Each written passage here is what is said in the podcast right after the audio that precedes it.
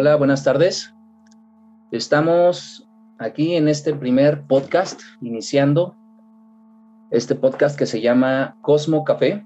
Es un podcast diferente, un podcast, que, bueno, este, vamos a tratar de hablar de, todo lo que, lo que nos comprende como personas y como seres humanos. Eh, realmente a la hora de elegir el café, creo que de elegir el nombre, estoy un poco nervioso, ustedes disculparán.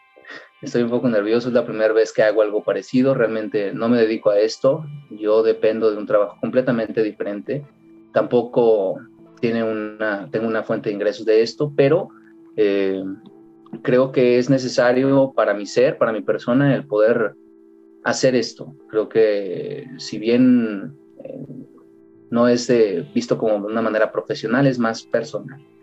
Bien, eh, yo soy marciano, Nos acompaña aquí Luna Azul, que también es mi esposa, por cuestiones de privacidad y de muchas cosas personales que hoy en día y la sociedad pues son muy normalmente hechas por la misma. Este, preferimos mantenernos en el anonimato para que ustedes puedan disfrutarlo y identificarse con esto que está pasando sin necesidad de darle un rostro, una cara, un nombre a esta voz que, que bueno, esperemos y y les sea de, ayuda.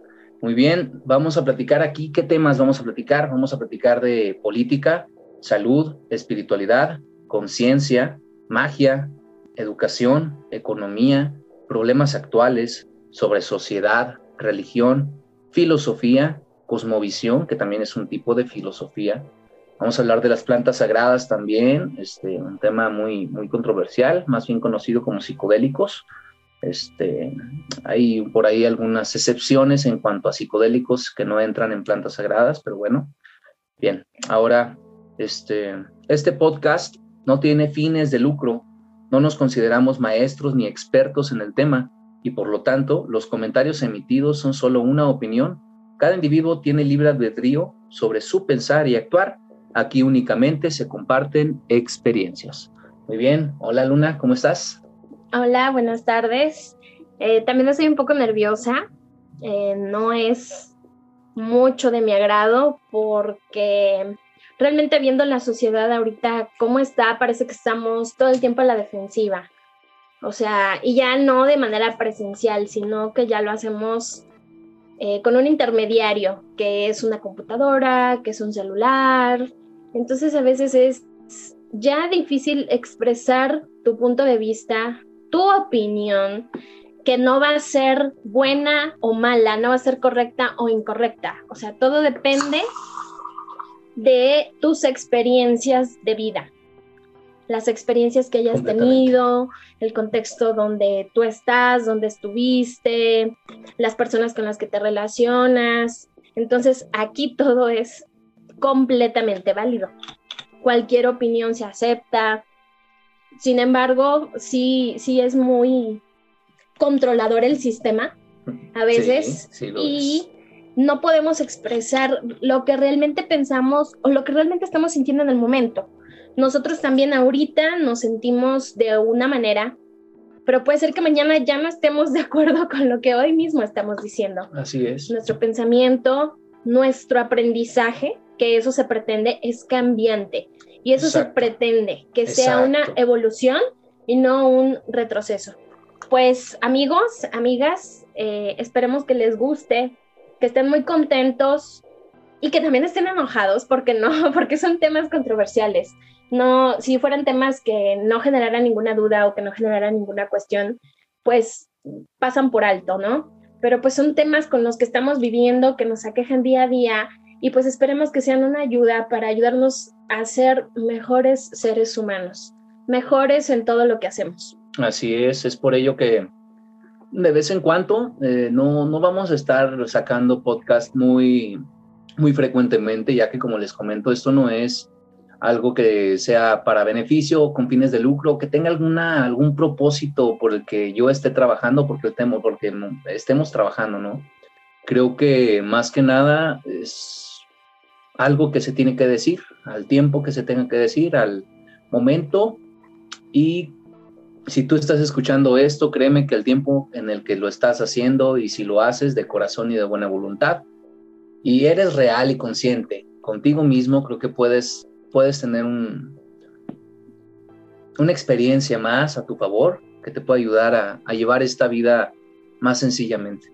Vamos a tener de repente invitados, personas como tú, como yo, profesionistas que se dedican a cosas completamente cotidianas, completamente normales, este, personas de distintos lugares, vamos a tener invitados, este, va a ser una aventura muy, muy padre y espero que les guste. Muy bien, vamos a hablar este, también de esto. El día de hoy vamos a hablar de un tema principal, va a ser, este, vamos a hablar del de, tema principal y luego vamos como dando un aborde leve a los demás temas, ¿te parece? Sí. Este, hoy vamos a hablar de los medios de comunicación este, que, que, realmente, o sea, no como profesionales en los medios de comunicación, sino como consumidores. Creo que también es como una, una perspectiva que, que hay que poner en las personas como consumidores, este, dar nuestra opinión, ¿no? Creo que es difícil darte una idea de las cosas que realmente pasan. Este, creo que los medios de comunicación el día de hoy eh, se encuentran muy corrompidos, muy pervertidos, muy fuera de lo que es realmente un medio de comunicación eh, público, sobre todo los públicos, los masivos, aquellos que son, pues, los que llegan a todas las personas, ¿no? No solo a nosotros que vivimos en una ciudad, vivimos, que tenemos acceso a Internet, sino estos medios también, como son los más sencillos, llegan a todas las personas, llegan a cada rincón del país, cualquier persona que tenga luz en su casa tiene eh, la tele, tiene como escape la tele, ¿no? ¿Y qué hay en la tele? Pues aquí en México, es de donde estamos transmitiendo, tenemos Televisa y TV Azteca. Sí, tenemos Televisa y TV Azteca. Entonces creo que eh, yéndonos bien a, a, lo que tenemos, pues no tenemos mucho. No tenemos mucho de dónde darnos y creo que es una gran responsabilidad para estas empresas el, emitir una información a la sociedad. Wow, es que de los medios informativos y de comunicación, de verdad que es súper amplio el tema. Eh, personalmente tiene bastante tiempo que dejé de ver la televisión eh, y de repente veo algunos problemas que digo, uff, qué fuertes y que son de conocimiento público. ¿Para qué público? Para todo el público, de todas las edades. Y sí es un poco difícil a veces cuando los niños están viendo un programa y salen escenas candentes y que te preguntan, ¿por qué están así? ¿Por qué están abrazados? ¿Por qué están en la cama? ¿Por qué, ese señor le dio un beso al señor, papá? Sí, sí, es muy difícil y te quedas así de... Sin saber qué responder. ¿Qué le explico? Eso es, bueno, en cuanto a que me ha tocado algunos programas de la tarde, que son de las dos para adelante. Hace algunos años, los temas de contenido más fuerte creo que estaban destinados a un horario donde los niños ya estuvieran durmiendo. Ahora creo que ya no se miden. A veces hasta los mismos comerciales tienen un toque manipulativo y tienen un toque ofensivo para ciertas personas. Hace poco con lo de los partidos políticos vi uno que decía, ¿y tú qué vas a hacer cuando seas grande? Y le decía, pues pobre, como tú, y se reía. Ese anuncio. ¿Recuerdas? Sí. Yo de verdad me quedé impactada. No porque no conozca, no porque no sepa, no porque no haya alguna vez dicho o hecho alguna palabra obscena. No, no, o, algún, ajá, exactamente, o algo que, que, sea ofensivo para los demás. Yo creo que todo lo, lo hemos hecho en algún momento, pero creo que ese contenido debe de ser ampliamente revisado. Sí. Se supone que es un medio de comunicación para todos aquellos que no tienen acceso a, a otros medios como el Internet. Entonces, ¿por qué llenar la cabeza de las personas con, con tanta basura? O sea, con, tanto contenido que, que, no, a veces las personas que están en, los lugares sin comunicación ni siquiera se imaginan. o sea, es. como si en el subconsciente te implantaran lo que no debes, entre comillas, hacer, pero te incita a que lo hagas y a que lo pienses. Toda acción viene de un pensamiento, de algo que se te metió en la mente y que está ahí rondando y rondando y rondando.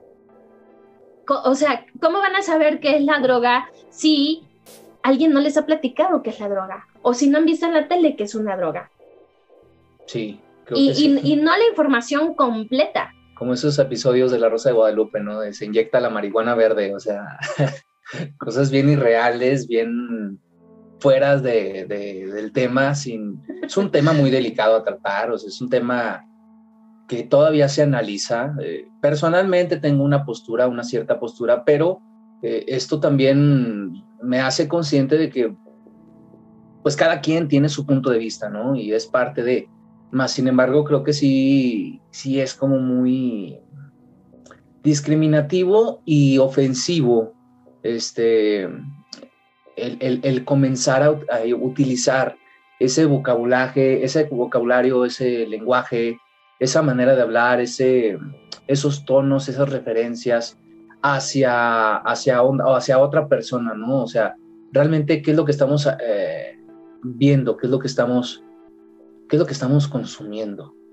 Y bueno, tú tienes ese punto de vista porque has tenido la oportunidad de comparar con varias fuentes de información y hasta con experiencias lo que es y lo que no. Pero esas personas que no tienen la posibilidad de informarse y de discernir información que no, o sea, se quedan con esa idea. Y, y, para ellos es, es lo máximo y es lo absoluto. Tal tenemos el caso de las noticias matutinas. Así es. ¿Qué pasó en otro lado? O sea, ah, hubo un derrumbe, hubo una explosión. Sí, ¿y quién te dice que sí, es cierto? Ándale, exactamente. Pues. No, vas, no vas a ir a, a Hawái a ver si. Se vino todo abajo, de hecho, de hecho, pues se vino todo abajo con, con esto que pasó de últimamente de Loret de Mola. Eh, el montaje por el que se le inculpa, o sea, te hace cuestionarte. No soy ni de derecha ni de izquierda. Creo que por mí, si no hubiera derecha ni izquierda, sería mejor. Tampoco soy anarquista. Creo que el gobierno es algo necesario para una sociedad, para poder avanzar, llevar un propósito, tener un fin, regular los comportamientos de aplicar el derecho, exactamente. Pero, pero creo que sí se nos, se nos implantan eh, ideas a las que realmente no tenemos la capacidad de tener acceso. O sea, bueno, mm, yo vengo de una ciudad eh,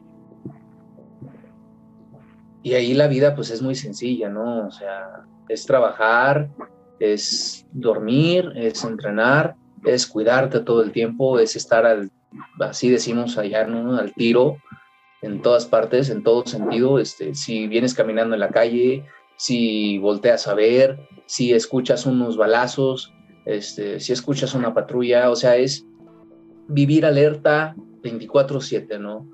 Y creo que eso te marca, eso te cambia, eso te hace una persona diferente, te hace contemplarte las cosas, también te hace más rudo, te hace más duro contigo mismo, pero es una rudeza escondida, porque en el fondo realmente es miedo lo que tienes, es miedo de, de que a las 2, 3 de la mañana hay un ejecutado, de ver cómo la Policía Federal se enfrenta a golpes con la, con la Secretaría de la Defensa Nacional, con la Marina, como los municipales son unos, como los federales son otros, como la Guardia Nacional es una, como la Marina es otra. O sea, estamos hablando de cosas que realmente pasan en México. No, no, no vamos a hablar de, de, de, la fantasía, ¿no? De lo que queremos, de otras cosas que no interesan, porque realmente soy fiel creyente que la conciencia, la espiritualidad, eh,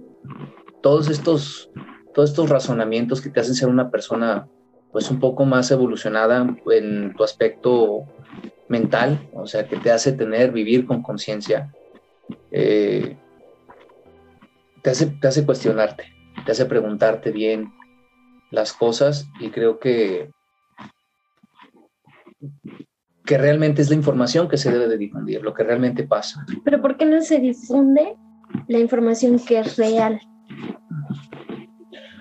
Pues, o sea, yo he leído, tengo la información y creo que pues son, son, son medios de control, ¿no? O sea, es bien sabido que el gobierno tiene sus medios de control, sus medios de control social, el ocultar. Entonces, prácticamente podemos decir que vivimos en un mundo de hipocresías, en un mundo que no sabes lo que es, lo que no es, ya no estás seguro de nada y eso creo que te infunde más miedo, que no sabes realmente qué es lo que está pasando, a lo que te estás enfrentando y lo que viene.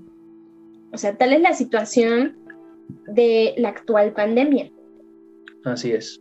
Porque yo recuerdo que de la próxima semana, la próxima semana la próxima semana ya vamos casi año y medio. Ya vamos año y medio, sí es. Ya vamos casi año, y, medio año y medio que estamos en cuarentena, no absoluta. Pero ¿por qué? ¿Por qué ahora que se supone que, que ya otra vez hay una cepa aún más fuerte, ahora sí ya no pasa nada. ¿Qué, ¿Qué, es lo que pasa? ¿Por qué nos tienen así? ¿Por qué nos quieren ocultar las cosas? Pues realmente es esto, o sea, es bien sabido que son mecanismos de control. Y fíjate, y es, eh, están bien implantados desde que nacemos, o sea, desde que nacemos tenemos en la mente eh, un ideal, tenemos, yo quiero ser esto, ¿no? Por ejemplo, yo recuerdo que cuando era pequeño yo quería ser militar, yo iba a los desfiles y veía a los soldados y para mí era como, wow, genial, ¿no? Veía a un doctor y era como, wow, genial, yo quería ser doctor, pero nunca nunca tuve otras perspectivas. Creo que es lo que el mundo siempre te sugiere, lo que siempre te dice, o sea, aquí está, puede ser doctor, te pone como una ficha, ¿no? O sea, aquí está doctor, policía, este, barrendero, este, taxista, chofer, eh, no hay más que eso, ¿no? Y creo que eso también te marca. Es, es, entiendo que es parte de lo que la sociedad necesita, o sea, tiene que pedir la sociedad, ¿sabes qué? Me faltan policías, ocupo educación para que salgan más policías, como las películas de Estados Unidos. Estados Unidos hace películas de guerra para aumentar sus ingresos, en, o sea, su, ingreso de capital humano. Esto es bien sabido, ¿no? Eh, eh, es como se nos implanta. Más sin embargo, creo que debe de haber un parámetro en el que nosotros, si bien podemos consumir otro tipo de información, porque recordemos que todo lo que viene y llega a nosotros es consumo, es eh, algo consumible, o sea, el alimento, lo que escuchamos y lo que vemos, vamos a saber que consumimos tele, ¿no? ¿Y qué, qué es lo que consumes? Consumes que todo está bien, consumes este, que, el, que el tren, que la pandemia, ahorita que estamos consumiendo este miedo de la pandemia, eh, que la vida del carro, que la vida de esto, que la vida de esto otro. Y ves, por ejemplo, ahora en las redes sociales que también se manejan los, medios de comunicación, como medios de, se manejan como medios de comunicación, este, tenemos pues la vida deseada, ¿no? La vida de tal persona de TikTok, la vida de tal estrella de Instagram, la vida de tal familia de Facebook, la empresa, el, el influencer en YouTube, o sea, creo que ya tenemos estos parámetros establecidos por la sociedad pero que realmente son hipocresías, una oda, ahora sí que a la hipocresía de la sociedad misma. ¿Por qué? Porque es esta persona, o sea, el influencer es esta persona que te dice, mira, mírame, yo soy chingón, ¿no? Mírame, yo soy chingón, quiere ser como yo, y luego después resalta sus, sus tonos de inmadurez, de poco valor de persona, como lo son los errores que han tenido algunos influencers. Y es como que, madres, ¿a poco quiere ser así? ¿Sí? Y luego después, esta persona sale pidiendo disculpas y lo humaniza y lo perdonas, ¿no? Lo perdonas y dices, ay, sí es cierto, todos somos seres humanos. Y ahí vas moldeando una manera de ser. Esta persona ya te hizo una manera de ser, o sea, ya, te hizo saber que si esta persona chingona que gana no sé tanto, que vive no sé qué vida, puede cometer un error y fallarle a mm, no sé qué millones de personas, a tantos millones de personas, y con un perdón, con un ay, lo siento, a cualquiera le puede pasar, creo que infunde en ti ese de no mames, si esta persona le mintió a un millón de personas, yo a ti, o sea, no mames, ah, relájate, no es para tanto, ¿no? ¿Sí me entiendes? O sea, y lo normaliza.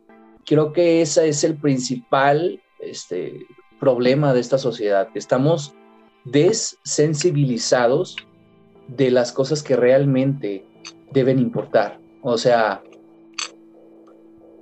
ahora que, somos padres, que tenemos la, la, fortuna y la dicha, la experiencia de, tener un, de traer una persona al mundo, te hace mirar todavía más para enfrente de ti, más hacia atrás, voltear más hacia atrás de lo que tienes de memoria y revisar cuáles son los hechos que te hicieron a ti lo que hoy eres.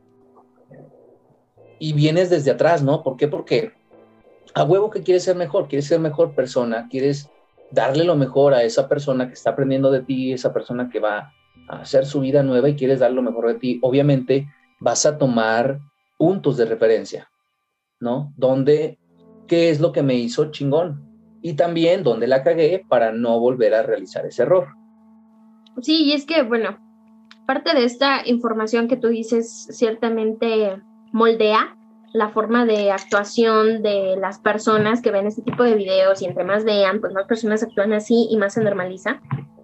Así es. Viene a, a nosotros a preguntarnos por qué las generaciones cambian, o sea, nuestra generación, porque es diferente de la generación actual, que ahorita están en, los 18, ¿no? Este, en los 15, 20. O sea, ¿por qué somos diferentes?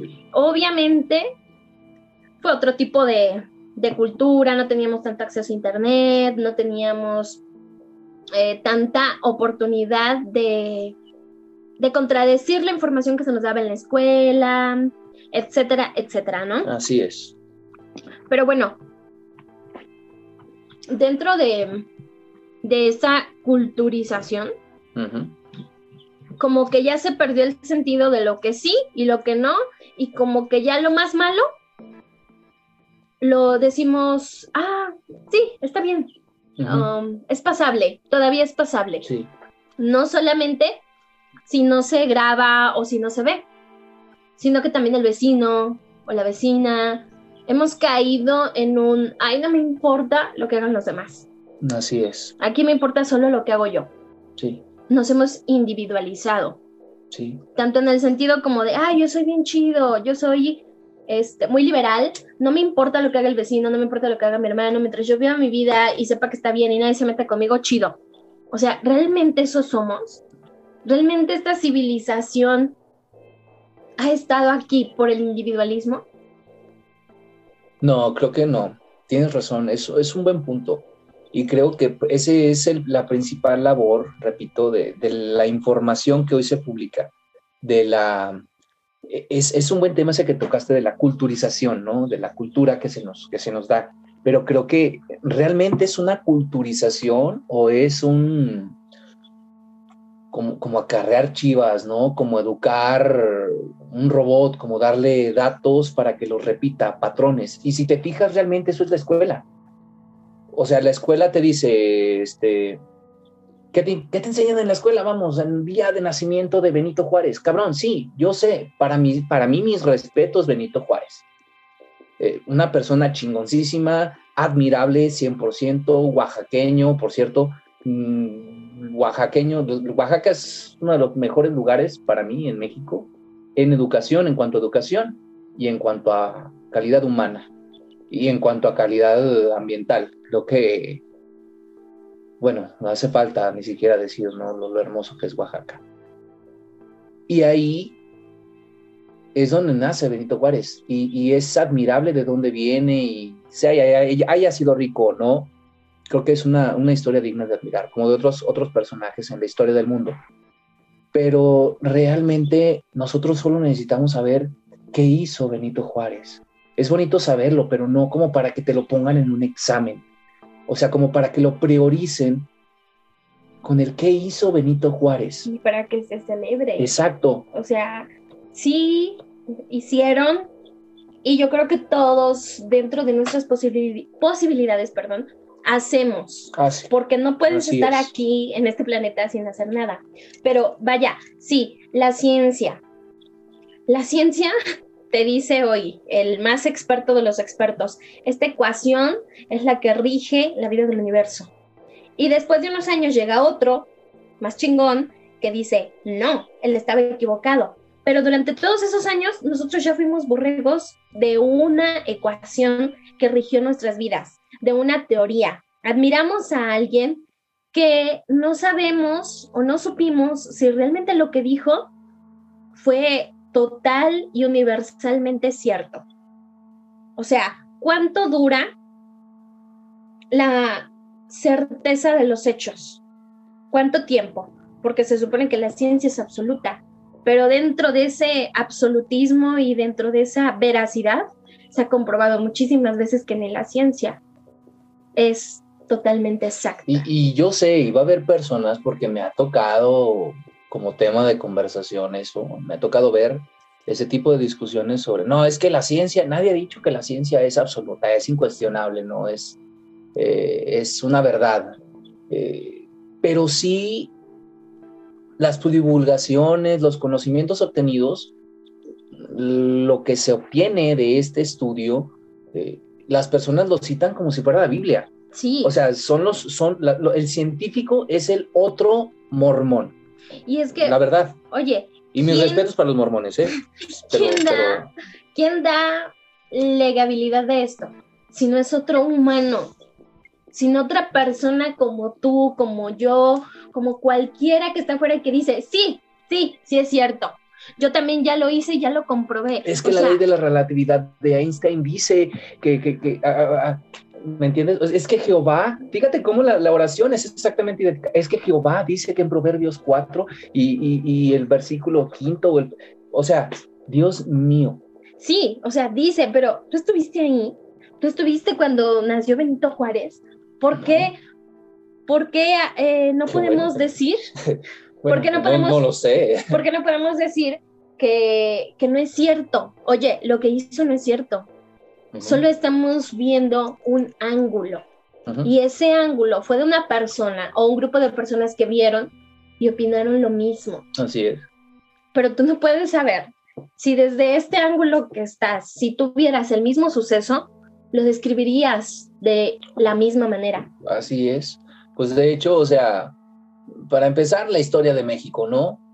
La historia de México por Dios, qué hizo historia tan más sufrida. Yo como mexicano creo que, o sea, hay, hay hechos, yo me han contado personas, creo que una vez vi, de que aún el mismísimo Führer, Hitler reconocía la, la, capacidad de los mexicanos de levantarse a pesar de su gobierno y a pesar de tener, decía, y cito casi a la letra de, de Porfirio Díaz, México tan cerca de Dios y de Estados Unidos. O sea, cabrón, ¿cuánto hemos sufrido por culpa de este país? De, sí. Por este, bueno, no por este país. Fíjate que le voy a decir de diferente manera. No quiero discriminar a los gringos, no los discrimino en lo absoluto, pero creo que han sobrepasado los límites del, de la conciencia y de, y de lo establecido realmente por una sociedad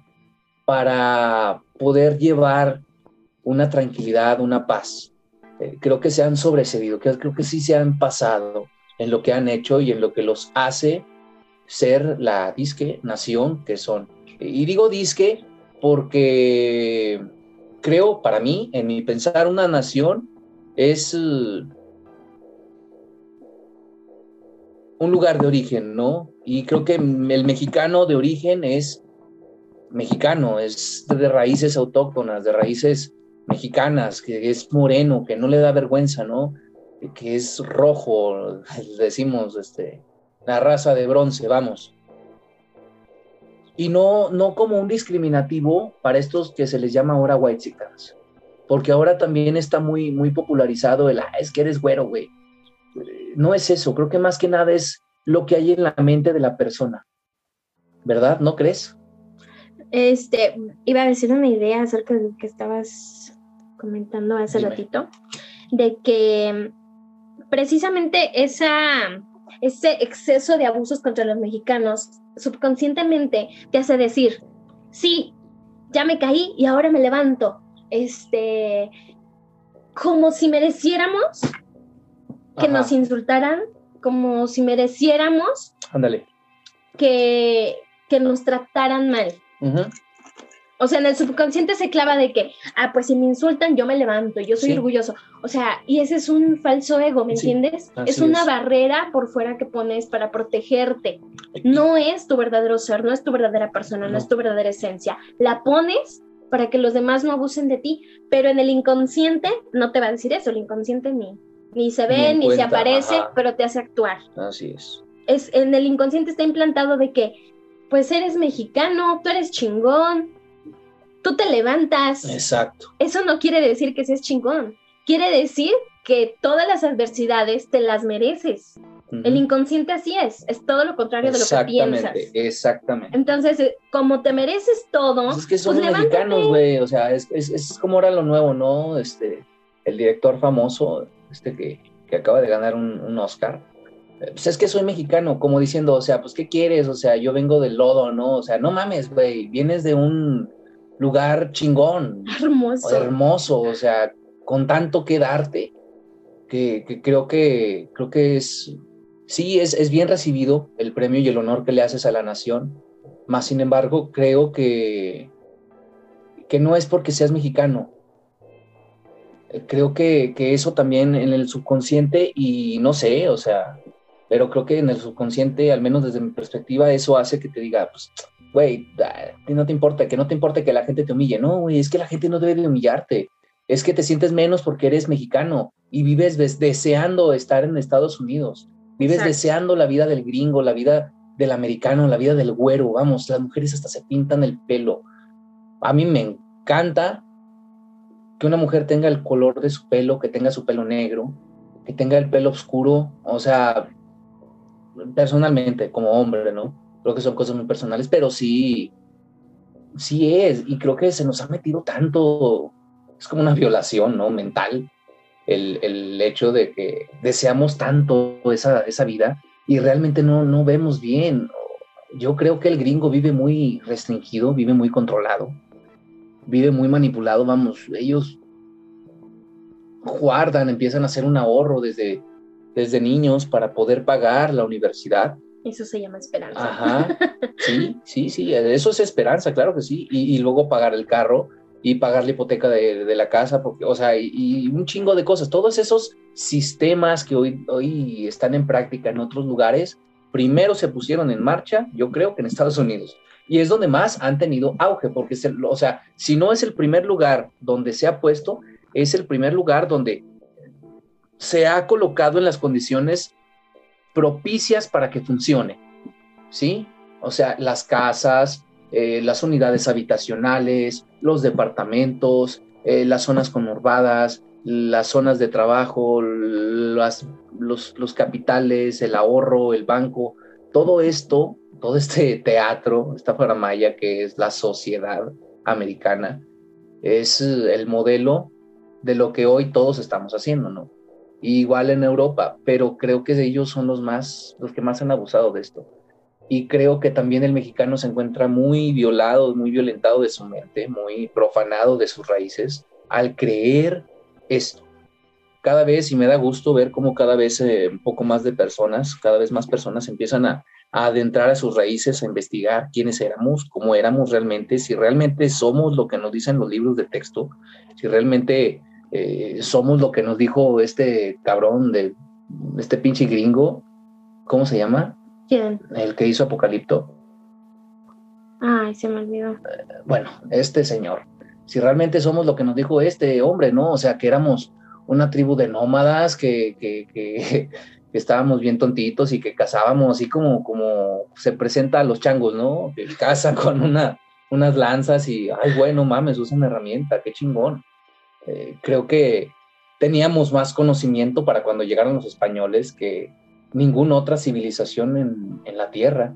Teníamos conocimiento del cero, teníamos un conocimiento, es más, habíamos ya para ese entonces medido y ya llevábamos cinco cuentas de lo que era una vuelta a toda nuestra galaxia, no, a nuestro, no, de nuestro, no de nuestro sistema solar, no lo que es un año, sino una vuelta a nuestro sol galáctico, a nuestro sol universal, es el Mel Gibson exactamente.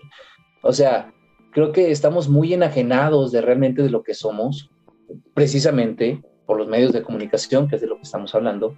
Este, estamos muy, muy enajenados de nuestras raíces.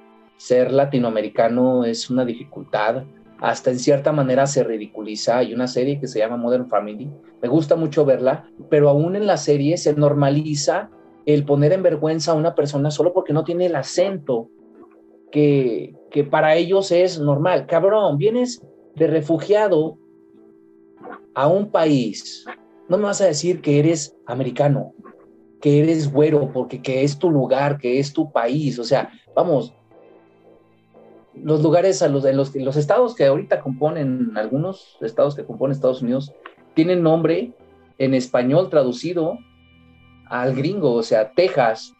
Vamos, creo que Las Vegas, Los Ángeles, California, o sea, son nombres en español. De hecho, creo que el verdadero, el verdadero lago de Michoacán, que creo que en náhuatl escuché que significa lugar donde hay peces, es el lago que está de Michigan, el lago de Michigan, que está hasta arriba, al borde de Canadá. Todo el territorio. Todo el territorio que, realmente era de la náhuatl. O sea, si nada más te pones a investigar tantito cuál es el territorio de la náhuatl, que pues es los límites de Estados Unidos con Canadá, un poco más, hasta Nicaragua, que eso era la, la, verdadera raza de bronce. Y vamos a estar hablando en este programa sobre qué era eso, pero primero voy a terminar esta idea. Este, pues creo que estamos muy, muy desculturizados, muy enajenados, muy sacados de nuestro, de nuestro centro, de nuestra, de nuestra identidad, sobre quiénes éramos y nos sentimos avergonzados, apenados este, por ello, ¿no?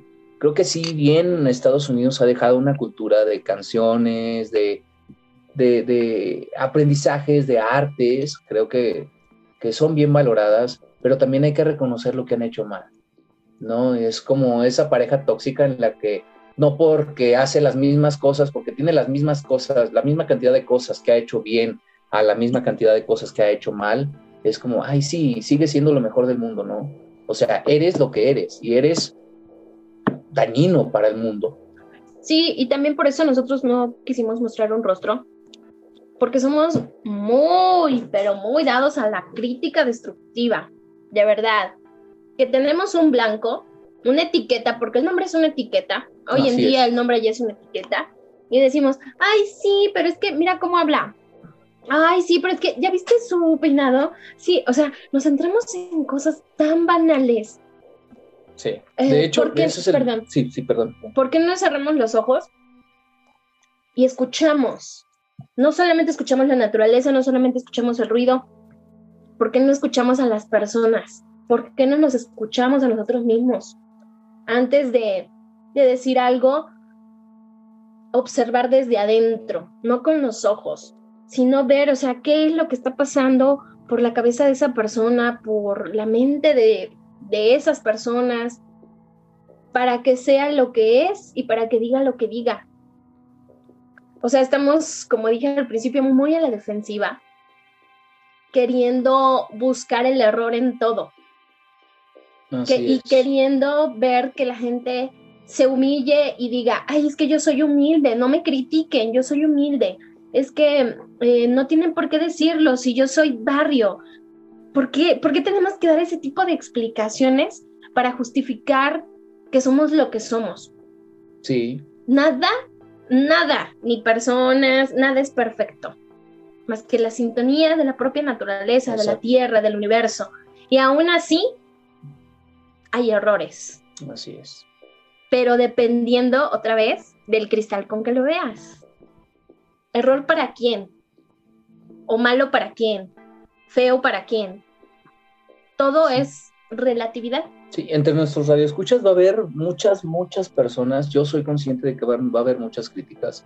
De hecho, esa es una de las cosas por la cual hice, hice podcast.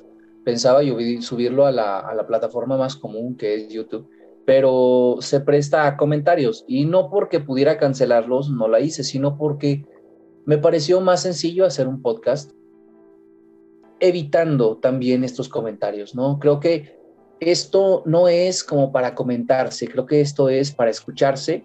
De hecho, el nombre es Cosmo Café, o sea, es un café, es una plática, es una charla que puedes estar escuchando mientras estás lavando los trastes, mientras estás eh, eh, barriendo, mientras estás haciendo algo y estás escuchando y en tu mente estás teniendo esa plática contigo mismo y sintiendo, ¿no? Poniendo en, en discusión, en diálogo, en discernimiento, aquellas ideas que te cuadran y no te cuadran, porque puedes estar viviendo una, una, una condición diferente a la nuestra. Por eso no tienes esa visión de las cosas, ¿no? Y es completamente entendible. Aquí no vamos a, a meterte una idea. Aquí lo que tratamos nada más de hacer es que tú tengas tus propias respuestas, que tú tengas tus propias preguntas y que las vayas aplicando. Obviamente, pues hay cosas que te hacen daño a ti, le hacen daño al mundo, ¿no? Y esas cosas, pues claro que nos gustaría que las, que las mejoraras, así como nosotros en nosotros mismos. Pero creo que eso es a lo que insta esto y somos conscientes de todas estas críticas, de todos estos comentarios que algunas personas pues quieren hacer y también en cierta parte pues les entendemos. Y de la mejor manera, no es bueno decirlo, pero pues comprendemos el momento por el que pasan. Yo también fui una persona cerrada, una persona eh, contraria a lo que soy ahorita, una persona muy violenta, muy peleonera, muy, vamos, banal. Me gustaba la banalidad, pero llegué a un punto en el que me empecé a preguntar por qué, por qué, y por qué, y por qué, y por qué. Y después ya no te preguntas por qué, te preguntas para qué. Exacto creo que... Esa es, la clave. Es más profundo sí. querer entender el pasado y pasarte días, pasarte años, pasarte horas, siquiera minutos pensando en qué te llevó a hacer lo que eres, a actuar como actúas o como actuaste. Creo que sí, sí tiene sentido, ¿no? Pero no meterte en un abismo sin salida. Correcto. O sea, de tanto que piensas y piensas que no le encuentras ni pies ni cabeza y ahí te quedas. Te quedas en ese hoyo y no sales y mejoras. Así es. Y a veces, aunque tú digas, es que ya estoy mejorando, ya lo estoy haciendo bien, los demás no lo ven. A lo mejor ni tú mismo dices, ay, yo sigo siendo el mismo, yo soy igual. Pero no es cierto, todos cambiamos. Día con día, mes con mes, semana con semana, minuto con minuto. De manera física, de manera intelectual, de manera espiritual. Pero bien, como dice mi esposo, sí pretendemos que sea como que seamos la voz del inconsciente, que se peleen sus cabezas y que mínimo les genere una duda. Así es. Porque todo empieza con una duda, con, con la incertidumbre, ¿cierto? Nos da miedo el cambio, pero no está mal, no está mal sentir miedo considero que estamos pues en todo nuestro derecho de publicar esto que estamos haciendo. Creo que se suben peores cosas, como indico, a, Televisa, hay peores cosas en YouTube, en Facebook. Y, y estamos orgullosos de esto que estamos haciendo. Y queremos eso, ¿no? Si no te vibra, igual también estás en todo tu derecho de escuchar otra cosa. Hay, hay entretenimiento, ¿no? Por, lo visto, hoy en el mundo hay entretenimiento demasiado. Entonces, este, este canal es para ti, que escuchas, para ti que quieres escuchar, que estás dispuesto a escuchar, para ti que ya estás listo, para ti que sabes que esto está cambiando, que estamos en una nueva era, en un nuevo, una nueva cuenta del tiempo, una nueva cuenta de las cosas, una nueva visión, una unificación. Esto es para ti. Y esperamos que, que siga siendo como, como estamos tratando de comunicarlo. Bien, ahora, siguiendo con la plática, este, creo que pues como les digo, sí nos encontramos muy, muy, muy enajenados de lo que somos, pero creo que la principal, el principal, la principal herramienta de, esta, de estos medios de comunicación, de, esta, de este autosabotaje, es el dividir, ¿no? Esto busca ya, creo que, que el dividir es lo que está mal, es el problema, el que para todo, como dice mi mujer, hay etiquetas, para todo, ¿no?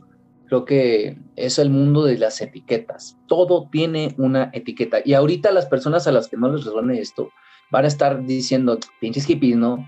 Eso ese pedo está muy hippie. Entonces, ya para ellos automáticamente es, es hippie, no me cuadra, adiós, están locos, bye. ¿Sí me entiendes? Es, es ese, ese cambio, esa, ese rechazo por parte de una mente bloqueada, una mente negada, una mente que se cree que lo sabe todo y, pues bueno, ahí está el, entendimiento, ¿no? Pero creo que entonces la división es lo que nos está afectando desde el primer momento de las, por ejemplo, ahorita en México, las clases sociales, ¿no? Esta nueva guerra que se está llevando desde el nivel político hasta el nivel social más bajo. Este, para empezar por el nivel político, pues creo que esto de, Andrés Manuel López Obrador, que es el actual presidente de México, creo que está, está muy difícil este, yo realmente no soy de políticos, creo que, pues, para empezar, solo ser político ya te dice algo diferente de la persona, ¿no? Ya te dice algo, algo que no cuadra. Pero creo que este señor está haciendo algunas cosas de las que sí se deberían de hacer. Eh, no estoy juzgando que está actuando bien o no. Realmente somos un, un país que está lleno de problemas, está enajenado, está saqueado, está golpeado, está humillado. Eh, es un país muy, muy, muy dañado. Y realmente no coincido con la mentalidad de aquellos que dicen, este, tiene un año y, no ha hecho nada. Cabrón, tienen más de 80 años dándonos toda la madre. Y digo 80 años porque no soy testigo y no soy tan, tan exacto, tan conocido, o sea, no tengo tanto, tanta información de lo que pasó antes de esos 80 años, que si bien nos vamos, como les decía, Miguel Hidalgo eh, tuvo hijos, no era un sacerdote, o sea, era un alborotador, cabrón, y era, era, era adinerado cabroncísimo. Y si te pones a analizar bien este tratado de independencia, es más que nada, es como una independencia pero social, es como una gran empresa que era la, era la España de aquel entonces y era tanta la riqueza que de repente un pedazo de esa, de esa gran empresa se independiza y dice, ¿sabes qué, cabrón? A chingar tu madre, ya quiero yo ganar mi dinero y esos, esos mestizos querían ya ser los dueños, ¿no? De, esta, de este lugar. Este, pues, bueno, la Iglesia Católica fue el estandarte, ¿no? Creo que empezando por ahí, pues ya están los intereses bien puestos, bien fijados, ¿no? Porque no, no me van a decir que, que, la Iglesia Católica es pura y santa. O sea, creo que si comparten este conocimiento, somos bien, bien sabedores de que no es lo que creemos que es. Eh, ojalá y fuera algo mejor. Estoy de acuerdo en que pudiera ser mejor, me encantaría que fuera mejor, pero no es así. Entonces vivo en este mundo. Me gustaría que fuera diferente, pero no es así. Y es que tampoco eh, estamos en contra de la religión católica. No. O sea, estamos en contra de quienes... De quienes la practican. De quienes la practican y de los dirigentes. Exacto. Porque se han destapado, esas cosas que se han destapado son realmente uno de mis diez dedos de la Iglesia Católica, muy poco hay cosas mucho más fuertes detrás de las que están, que también realmente no me consta, pero mm, sí sé que algo debe de haber para que nos tengan tan, tan, tan dogmatizados, de verdad. Así es, donde el miedo es, creo que el estandarte más grande, ¿no? Yo me hacía la pregunta desde que estaba pequeño y decía, ¿por qué? Es que, ¿por qué Diosito, aquel, aquel, aquel señor al que le al que le, le pido favores, ¿no? Porque veo que a mi madre le pide favores cuando está difícil y es alguien que a quien, a quien, quien pone su fe y esperanza, pues uno imita y hace lo mismo. Entonces yo decía, ¿cómo ese Diosito que es tan bonito está crucificado? Yo no entendía que es que Dios es uno y es que Jesús es otro, ¿no? Yo veía a Diosito como el hombre que está crucificado, el hombre de pelo largo que está crucificado con sangre saliendo de unos clavos que le pusieron en las manos y en el pie y con una corona de espinas que le hace sangrar la cabeza. Creo que es una imagen que a cualquier niño perturba, ¿no? Creo que es una imagen que a cualquier niño lo deja marcado. Este, yo recuerdo que a veces me dormía en un cuarto que tenía esos cristos y me daba miedo. O sea, realmente a mí me daba miedo dormir con ese señor viéndome, con esa persona muriendo, porque está muriendo, o sea, ni siquiera está muerto, porque creo que en algunas tiene hasta los ojos volteando hacia arriba, ¿no?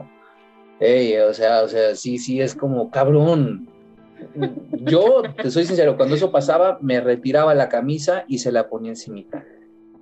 Entonces, déjame en paz. déjame en paz, sí, o sea, deja de mirarme, o sea, sí, sí creces dañado por eso. Entonces, pues es el miedo lo que, lo que da es, bueno, ¿a dónde voy? Desde entonces estamos dogmatizados con la política y ahora esto que se, está haciendo con, con, con, el, medio de, de, politicidad que se está llevando, eh, el medio de guerra que se está llevando entre la clase baja y la clase alta, supuestamente porque creo que la clase media no entra, pero realmente para ser de la clase media, pues creo que ya eres de clase alta, ¿no? O sea, creo que ya ganar más de 20 mil pesos al mes ya es ser clase alta, entonces aquí en México, entonces, este, por lo menos aquí en México, entonces creo que esto está bien bipartizado, eh, creo que el, punto al que está llevando Andrés Manuel López Obrador eh, también es un punto erróneo, también es un punto al que no se debe de, de dividir a las personas, más sin embargo, pues hay más masas, hay más población, hay más personas pobres que ricas, en este mundo y pues es un gran punto si quieres llegar a algún lugar, ¿no? Véndele al pobre, véndele al, ahora sí que al jodido, dicen, ¿no? Véndele al que necesita, dale al que necesita. Y creo que pues eso es lo que, es lo que nos tiene en guerra.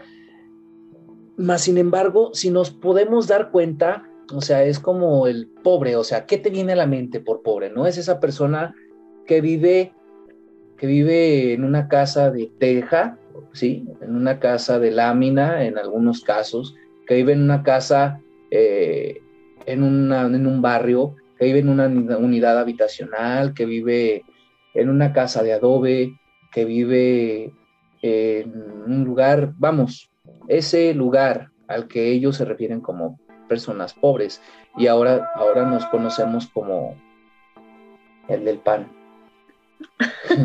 Nos conocemos como el del pan. No, ahora nos conocemos como los morenos, ¿no?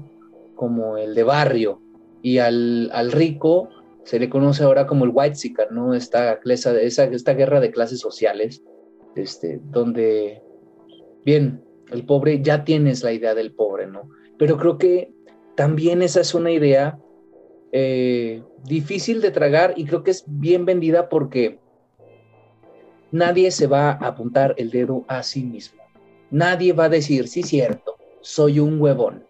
Porque una cosa es ser pobre, que la vida no te ofrezca las condiciones que tú quisieras, que la vida no haya sido tan fácil para ti como para otra persona. Y otra cosa es ser conformista, ¿sí? No cuidar lo que tienes. O sea, si eres pobre, cabrón, pero eso no te dice que no mantengas tu cuarto limpio, que no puedas tender tu cama, que no puedas, que no puedas este, barrer, que no puedas recoger, que no sepas cocinarte, que no sepas. Ya voy.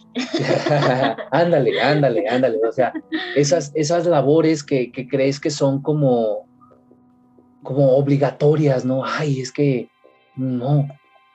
Cuando realmente eso no tiene nada que ver con ser pobre. Creo que esa es pobreza mental. Y ahí ya estamos hablando de otras cosas. Porque me ha tocado a mí ser testigo de las peores acciones de una persona social o de una persona en una persona que se dice de clase alta y realmente de clase alta. Aquí donde vivo, este, pues de verdad hay personas muy altas, de hecho, pues viven una de las personas más ricas de todo México. Algunas, de hecho. Este, y pues se nota mucho la diferencia, ¿no? Más sin embargo, eh, creo que estas personas son algunas, algunas no digo que todas, como en todo hay algunas que sí y algunas que no, no digo que un pobre sea siempre humilde, sea siempre honesto, sea siempre honrado, pero sí me ha tocado. Eh, me, ha me ha tocado ver cómo personas de súper altísima sociedad se roban 100 pesos, 20 pesos que están tirados. Me ha tocado ver cómo albañiles que vienen de sus ropas rotas, que vienen a trabajar de sol a sol, de cargar, de hacer esfuerzos no imaginados por, por una persona de clase alta, regresar un cambio de 100 pesos, un billete de más, en una tortillería. O sea, cuando bien pudo habérselos llevado, cuando bien los necesita más él que la tortillería, pero los regresa. Sí, más sin embargo, también me, me ha tocado ver las otras cosas, ¿no? El, el, el, el, lado oscuro del barrio, de las personas de barrio. Pero, oscuro de la ajá, pero creo que, creo que no se trata de clases sociales, se trata de humanos, se trata de humanidad, de educación. Cada persona es diferente. Exacto, o sea, creo que puede ser una persona rica, pero también humilde, también agradecida, también centrada, eh, consciente, o sea, y puede ser también una persona de bajos recursos, eh, sencilla, eh, abundante, este, ¿cómo se dice cuando eres? ¿Acaudalado o qué? no, que quedas sin... Altruista. Sí, altruista, bondadoso, generoso. Vamos, mm, yo he visto personas que no tienen y ese poco que tienen lo dan. Y me quedo así de que no mames, o sea, no tienes ni para ti y eso poco que tienes lo das. De verdad, es, son cosas que, que uno tiene que aprender, de verdad. Entonces, creo que ahí está un, el primer punto, que es la división, dividir al pobre del rico. Creo que lo primero que debemos hacer es mirarnos a todos como una persona, como lo mismo, ¿no? Y, y empezar a tumbar esas limitantes. Que si tú le vas al, al equipo de fútbol, por ejemplo, que le vas al Cruz Azul, que tú le vas al Chivas, que no porque yo, que tú, que le vas al, al, eh, me ha tocado ver cómo personas se dejan de hablar, se pelean por un equipo, me ha tocado ver personas gritarse, enojarse por un equipo al que realmente, pues, de práctica y absolutamente, pues, le vales madre, ¿no? Pero, y, y, también, ¿por qué otra cosa? Eh, por gustos, por modas, por gustos musicales, por modas, por ejemplo, ahora el reggaetón, Arjona, no tengo nada contra Arjona, pero creo que, o sea, cada quien tiene sus gustos, sí, pero esto no tiene nada que ver con la persona. Vamos, a mí me gusta mucha música. No me gusta algo que se llama el huepa, que es una cumbia chola en, San Luis Potosí que se baila mucho. No me gusta porque, pues bueno, no hay algunas obvias razones, pero me gusta el rock, me gusta el rap, me gusta el dubstep, que nada que ver, me gusta la música clásica, la buena música clásica, me gusta la música de banda, alguna música de banda, y la disfruto por lo que me transmite, no por lo que dice o por lo que es, porque ahora ya toda la canción, o sea, si de por sí la, música ya está etiquetada, ¿no? Por ejemplo, vamos en Spotify o en cualquiera de estas redes ya está etiquetada como, a ver, música de banda, ah, sí, de banda, pero ¿de qué? Ah, romántica, bueno, romántica, pero ¿de qué banda? Bueno, de esta, bueno. Todavía encima de eso, la etiquetas con el dársela a una, ay, esta persona, esta canción se la dedico a no sé quién, ¿no? O, pinche, que esta canción es de adoloridos, de, de, de, no sé, de, la tengo bien grande y esas cosas, y, ay, esta se la dedico a no sé quién, ya le das otra etiqueta, y eso, o sea, pues, está más jodido, ¿no? Creo que está mucho peor. Cada cosa en este mundo tiene una etiqueta, que si es marihuano, que si es alcohólico, que si es lo que sea. Somos seres humanos. Creo que debemos de empezar a tomar esa, esa relatividad. Si, si imaginamos esa realidad, si imaginamos a nuestro conocimiento como un círculo, vamos a darnos cuenta que ese círculo o un plato, vamos a visualizar un plato, ese plato tiene sus bordes, tiene sus límites y después de esos límites ya no hay plato. ¿Sí? Creo que eso, esos límites son eh, la etiqueta. El día que derribemos esas etiquetas vamos a dejar de estar en ese espectro y vamos a ampliarnos. A mí me gusta el fútbol y no le voy a un equipo en especial. Me gusta el básquetbol y puedo mirar el básquetbol, el fútbol, el béisbol como cualquier otra cosa.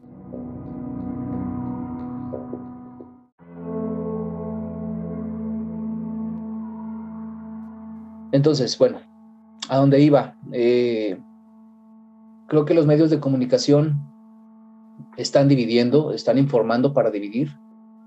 Creo que debemos de tener un discernimiento entre, entre saber qué ver y qué no ver, qué escuchar y qué no, qué, no escuchar. Escuchar hacia nosotros, qué saber qué, qué está mal y qué no, es como una caricatura, ¿no? Yo sé que eso pues, no es real. Saber qué no es real y qué sí y realmente tomar un discernimiento neutral, ni bien ni mal, neutral, únicamente ser. Este, a todos nuestros radioescuchas, pues esperamos les haya gustado bastante esto. Este es el primero de, esperamos que sean muchos videos, este, muchos audios, videos, podcast. Este, esperamos les haya gustado. Eh, estamos empezando, por lo tanto, esto también irá mejorando y va mejorando la calidad. Este, como les mencioné, pues va a haber entrevistas y, y demás. Entonces, ¿por qué no a lo mejor en un futuro también que pueda llegar a ser video? Algún día, exactamente, dependiendo de cómo van avanzando las cosas y cuál es el rumbo de esto. Nosotros también lidiamos con nuestro propio caos. Así es. Así que no, no crean que no los entendemos y que no somos empáticos con todas las situaciones pero pues no podemos vivir todas las situaciones al mismo tiempo, hablamos desde, desde el ahora, desde el presente. Sin embargo, nosotros también estamos tratando de mejorar nuestra idea de nuestro ser, de lo que queremos ser y de lo que estamos siendo. Así es. Creo que ah, es bien sabido que dice que si quieres ser bueno en algo, si quieres dominar algo, tienes que enseñarlo y creo que esta es una parte de, también de, poner en práctica, de poner en marcha también lo que, lo que hacemos y lo que hemos aprendido, ¿no? Creo que toda información, la mejor, así sea la, la más profunda, el mejor meditador del mundo, no es nada si no hace algo para cambiar, para poner en marcha eso que medita, eso a lo que le ha dedicado su vida. Creo que es una vida perdida en vano, el solo pensar y quedarte con eso que sabes únicamente para ti. Esperemos que les haya gustado. Aquí se acabó nuestro Cosmo Café y nos vemos en la próxima edición. Un saludo. Estamos, cada cabeza es un mundo y estamos en el mismo universo. Hasta luego.